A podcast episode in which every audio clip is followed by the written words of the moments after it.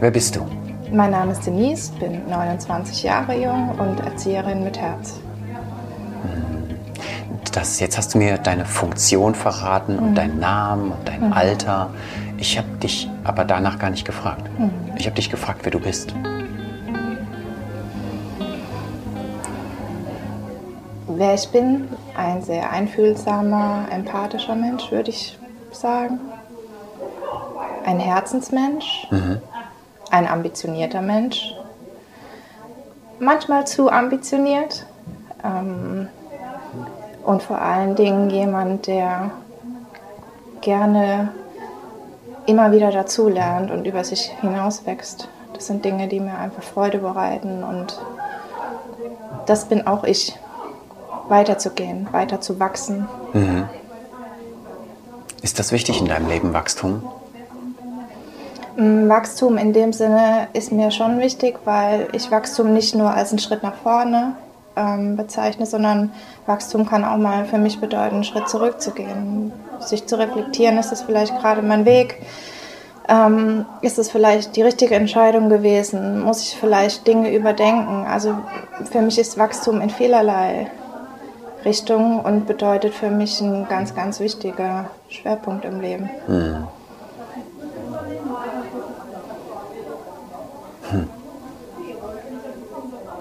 Einfühlsam hast du gesagt, bist du, ne? Woran machst du das fest? Wenn ich mich beschreiben müsste mit einem, mit einem Tier zum Beispiel, dann würde ich sagen, also, dass ich ein Löwe bin, weil ich einfach jemand bin, der, wenn es jemandem schlecht geht, egal ob ich den liebe, ob ich den mag, ob ich den schätze, das differenziere ich für mich nicht. Aber wenn derjenige mir wichtig ist und ich spüre, da passiert was, was nicht in Ordnung ist oder das geht dem anderen nicht gut damit, dann ähm, versuche ich den anderen ein Stück weit damit zu schützen. Ich versuche für ihn zu kämpfen, in Anführungszeichen. Ähm, und ähm, ich denke manchmal zu viel, nehme viele Dinge für mich auf, ähm, sehe auch manchmal zu viel. Also ich habe eine große Wahrnehmung von Dingen, die um mich herum passieren. Menschlich oder? Menschlich auch. Okay. Ähm, Kannst dann- du Schwingungen spüren? Mm, Schwingung würde ich nicht unbedingt sagen, aber ich glaube schon zu wissen, ob es dem Gegenüber gerade gut geht oder nicht. Und ähm, das muss nicht unbedingt gesagt werden, dass das gerade so ist. Und deswegen würde ich einfach sagen, dass ich sehr, sehr empathisch bin und auch ein sehr liebevoller Mensch, weil es mir einfach wichtig ist, dass es den Menschen um mich herum gut geht. Wie kommst du damit klar, wenn du merkst, dass diese hohe Kunst der Empathie und des Liebevollseins nicht von anderen erwidert wird? Ähm, war eine lange Zeit schwierig für mich zu verstehen, weil ich einfach auch ähm, gedacht habe, naja, jeder Mensch ist doch empathisch. Ich durfte lernen, dass dem nicht so ist. Ähm, das beste Beispiel dafür, und das meine ich jetzt bitte nicht böse, ähm, ist mein Mann. Meinen Mann beschreibe ich gerne als äh, Elefant im Porzellanladen, ähm, weil er einfach gnadenlos ehrlich ist. Gnadenlos ehrlich. Genau, Das heißt, er sagt es so, wie er es fühlt und denkt. genau so ist es, ja. Mit einer der Gründe, warum ich ihn geheiratet habe oder mit einer der Hauptgründe, ähm, weil ich einfach sage, ich brauche jemanden, der mir in meiner Gefühlswelt total konträr ist. Ja, also er ist ehrlich und sagt es so, wie er das gerade für sich denkt und als richtig empfindet. Und das ist für mich als sehr empathischen Menschen manchmal ein Wow, hopp, das ist gerade viel zu schnell oder das ist gerade viel zu heftig. Und damit durfte ich lernen, umzugehen. Und da war in vielerlei Hinsicht auch so ein Stück weit ein Lehrer. Wenn du so jemanden hast, dann weißt du allerdings auch immer, woran du bist, oder? Richtig, und genau das ist das, was ich an ihm schätze. Das schafft ganz schön viel Ja, Verlässlichkeit. absolut. Und ähm, das unterstützt wieder das Vertrauen ineinander. Mhm. Weil du immer weißt, woran du bei ihm bist. Richtig. Und wie es auch um euch steht. Ne? Ja, Wow. Nimmt ähm, Partnerschaft einen großen Raum in deinem Leben ein? absolut. Also ähm, man muss auch dazu sagen, dass ähm, mein Mann und ich eigentlich so gestartet sind, wie Paare nicht starten sollten. Viele Paare kennen, lernen sich ja kennen und haben erstmal diese Verliebtheitsphase. Mhm. Und bei uns war es genau andersrum. In, Im Prinzip war es so, dass wir erst die schlechten Zeiten hatten und dann die guten. Und dadurch sind wir sehr, sehr viel mehr zusammengewachsen, würde ich sagen, ähm, als vielleicht andere Paare tun. Ihr kanntet voneinander schon die Schattenseiten, bevor ja. die Liebe ganz, ganz ja, tatsächlich, stark ja. wurde. Ja. Wow. Wie war das? Hast du Kinder? Ich habe keine Kinder bisher, nein. Ist das dein Wunsch? Meine auf jeden Fall, ja. Und der deines Mannes? Ich glaube, ähm, dass er auf jeden Fall Kinder irgendwann möchte, aber ich glaube, dass er viele Dinge hat, die er für sich einfach noch erreichen will. Und es ist okay. Wenn mhm. er bereit ist dafür, dann ist die Zeit gekommen. Macht dir das manchmal Angst? Angst vor der Zeit, dass die Zeit so schnell davonschreitet oder dir zerrinnt? Klar, logisch. Also ich wäre unehrlich, wenn, wenn ich sagen würde, es ist nicht so. Ja, ähm, ich könnte mir jetzt vorstellen, ein Nest zu bauen und zu sagen, ich möchte eine kleine Familie, aber es bringt mir nichts, ähm, wenn wir Kinder bekommen und diese Entscheidung ist nicht aus unseren beiden Herzen mhm. gekommen. Ja? Ich möchte kein Kind bekommen, nur um ein Kind zu haben, sondern ich möchte ein Kind haben, weil wir uns da beide bewusst dafür entschieden haben. Und das bedeutet, ich gebe ihm den Raum und die Zeit, sich ohne Druck dafür zu entscheiden. Und das Vertrauen. Und das, das Vertrauen. Vertrauen, dass alles gut werden wird, wie auch immer es wird. Richtig. Wenn ich dich so erzählen höre, dann besticht mich der Verdacht, dass du jemand bist, der auch sehr viel Wert auf die Bedürfnisse anderer legt. Kann es sein? Ja. Und jetzt arbeitest du ja in einer Kita. Mhm. Nicht, du, du, arbeitest nicht einfach nur in der Kita, sondern ich glaube, du leitest auch eine Kita, oder? Wie ist das? Du bist in Führungsposition. Ich bin gerade erst Leitung geworden. Ich muss auch ganz offen dazu sagen, ich finde noch in meiner Rolle mhm. und die ersten Monate waren sehr große Herausforderungen, viele Stolpersteine, ähm, die mich oft haben zweifeln lassen, gerade weil ich ein Mensch bin, so wie du gerade sagtest, der die Bedürfnisse anderer wahrnimmt und, und alles dafür nimmt. und ernst nimmt. Mhm. Das kann einem aber auch manchmal ganz schön ein Bein stellen. Und das habe ich mir gerade versucht vorzustellen. Ich sehe dich, ich höre dich und jetzt weiß ich, du hast viele Mitarbeiterinnen. Mitarbeiter hast du nicht, ne? Ich glaube, du hast nur Frauen. Ja. Du hast viele Eltern. Das heißt, das sind unfassbar viele erwachsene Menschen, auf die du tagtäglich triffst, die alle unterschiedliche Bedürfnisse, mhm. Wünsche und Vorstellungen haben. Und dann ist, bist, bist da du, der empathische, feinsinnige, äh, sehr offene Mensch, der die Bedürfnisse erkennt und auch im Prinzip schon auch nicht, nicht wahrscheinlich bedienen möchte zu 100 Prozent, aber du willst darauf eingehen, oder? Ja, das ist jetzt die Herausforderung, die ich für mich einfach immer mal wieder abwägen darf und wo ich lernen darf, auch zu differenzieren. Ja. Wie lernst Was, du das? Mhm. Wie geht das? schwierig, ganz offen gesagt, auch ähm, durch Gesprächstherapie. Mhm. Das ist das eine. Also da spreche ich auch ganz offen drüber und da ähm, stehe ich dazu, weil ich einfach eine Kindheit hatte, in der vieles aufgearbeitet werden muss. Und ich denke, das ist ähm, in unserem Beruf was, was ganz, ganz essentiell ist, dass du dich damit auseinandersetzt. Ja. Wo kommst du her? Ja. Ähm, weil du nur dann verstehst, ähm, was du vielleicht tust und dieses Bedürfnisse von anderen ähm, zu sehen und vielleicht auch zu befriedigen, äh, zu befriedigen, in Anführungszeichen, das kommt ja irgendwo her. Und das kann ich nur lernen oder für mich versuchen zu filtern, indem ich bewusst achtsam mit mir bin und in mich reinspüre. Fühlt sich das für mich gerade gut an? Ist es okay? Überschreite ich vielleicht gerade meine eigenen Grenzen? Und das durfte ich auch in den letzten Monaten in der Leitungsposition immer wieder spüren, dass es Situationen gibt, die einfach schwierig sind, wo ich einfach im Konflikt mit mir und meiner Rolle ähm, dann bin und dann sage, na, da bin ich unzufrieden mit und das möchte ich einfach für mich vielleicht so nicht mehr. Ja. Ziehst du dich dann da raus? Ich versuche mir das gerade vorzustellen. Du bemerkst richtig, wie dich deine Biografie, deine Erfahrungswerte tagtäglich begleiten. Spürst mhm. die Herausforderungen, die da auf dich zukommen. Merkst, okay, jetzt ist gerade der Moment, in der dich das Ganze vielleicht wieder überfordert oder fast zerreißt, weil tausend unterschiedliche mhm. Bedürfnisse, tausend unterschiedliche ähm, Wünsche von Menschen da draußen.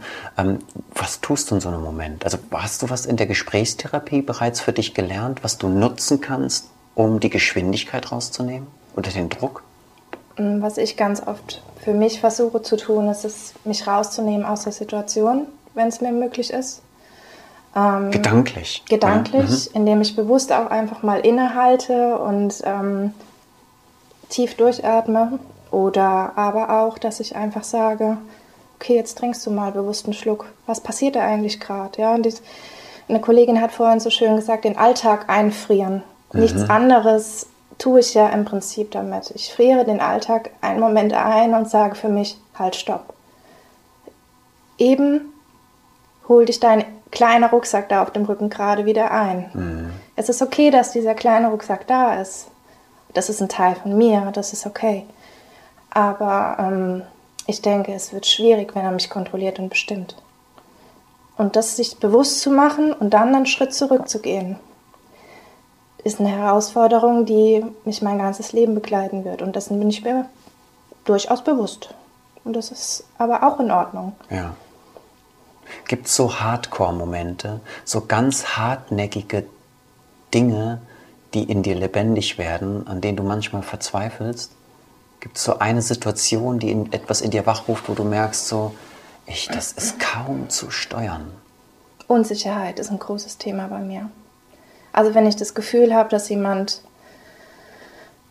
sehr unzufrieden ist mit mir. Mhm. Und dadurch, dass ich ja so empathisch bin und Dinge spüre und ähm, oft auch vielleicht das Gefühl habe, oh, derjenige ist gerade irgendwie total abweisend, dann habe ich das Gefühl, okay, jetzt habe ich irgendwas falsch gemacht, irgendwas ist gerade total schief gelaufen. Also das ist mit einer der Baustellen, an der ich einfach noch arbeiten darf.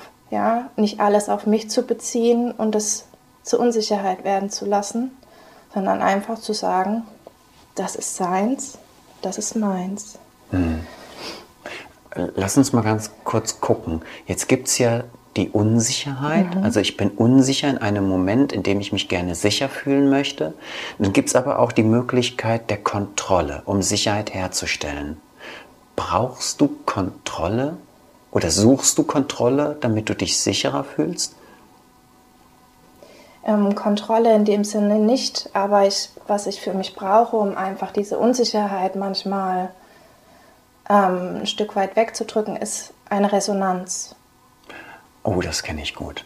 Ähm, Vom Gegenüber. Genau, richtig. So, wie, wie geht's dir? Wo befindest richtig, du dich gerade? Ja. Was ist los hier mit uns beiden? Richtig. Ne? Ja. Hat es was mit uns zu tun, mit mir, mit dir? Ja, ja mh, das kenne ich sehr, sehr gut. Resonanz. Ja, und das würde ich mir einfach wünschen. Und es gibt aber Menschen, denen fällt Resonanz einfach schwer. Ja. Und ich bin in vielerlei Hinsicht ein offenes Buch. Ähm, ich glaube, mir sieht man meine Emotionen an und man spürt sie auch. Und ähm, ich bin einfach jemand, ich spreche offen über meine Fehler und hinterfrage mich auch selbst. Ähm, aber das bedeutet halt auch einfach, dass ganz schnell Verunsicherung mhm. dann wieder eine Rolle spielt.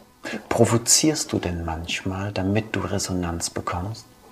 Oder vermeidest du das? Mm, ich vermeide es tatsächlich. Okay, dann hältst du aber diesen fast unaushaltbaren Moment der Unsicherheit aus. Anstatt ja. zu provozieren, damit der andere irgendwas tut, woran du dich orientieren kannst. Tatsächlich schon, ja. Wow. Ich switch mal gerade im Thema. Ähm, wir haben ja heute einen kleinen Move gehabt. Der Move war Hashtag. Mhm. Hashtag, worauf bist du letztes Jahr stolz gewesen?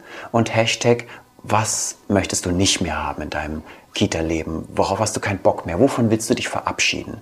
Mal angenommen, nicht du hättest deine Hashtags heute geschrieben, sondern dein Mann. Wie heißt dein Mann?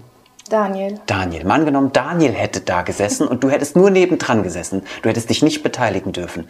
Und Daniel hätte für dich schreiben müssen, was glaubst du, Daniel, war der Hashtag, darauf bin ich stolz von deiner Frau und das will ich nicht mehr von deiner Frau. Also was will ich nicht mehr? Ähm, Selbstzweifel, weil er einfach an mich glaubt. Er glaubt an mich und er weiß, dass du cool dass bist. Ich, dass ich das gut mache, dass, ich, ähm, dass ich das gut kann. Mhm. Der glaubt ähm, echt an dich, ne? Der glaubt sehr an mich. Das rührt mich auch mhm. unheimlich.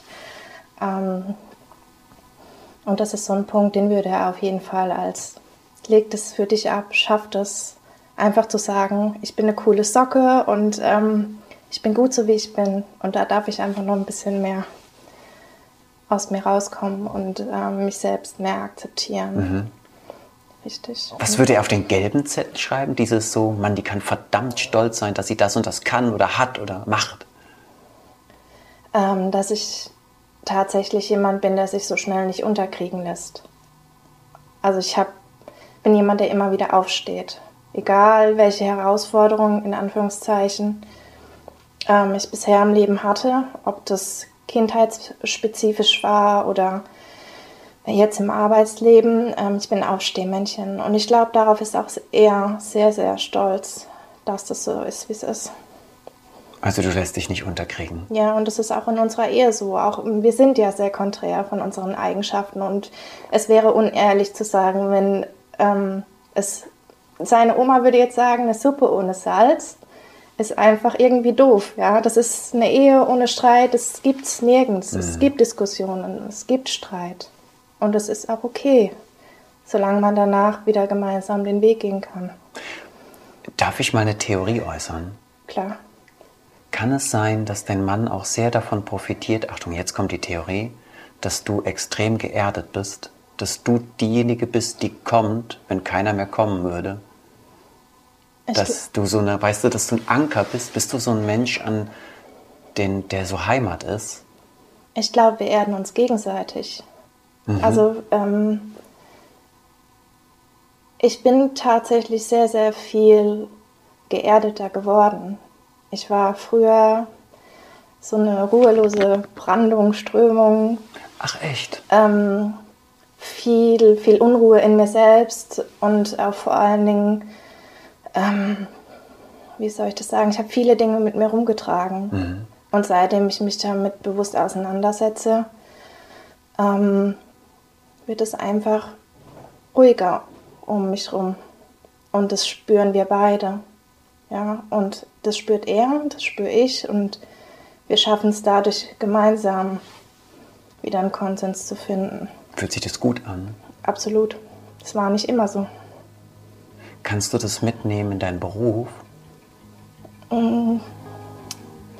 Ich glaube, dass ich das durchaus schaffen kann, ja.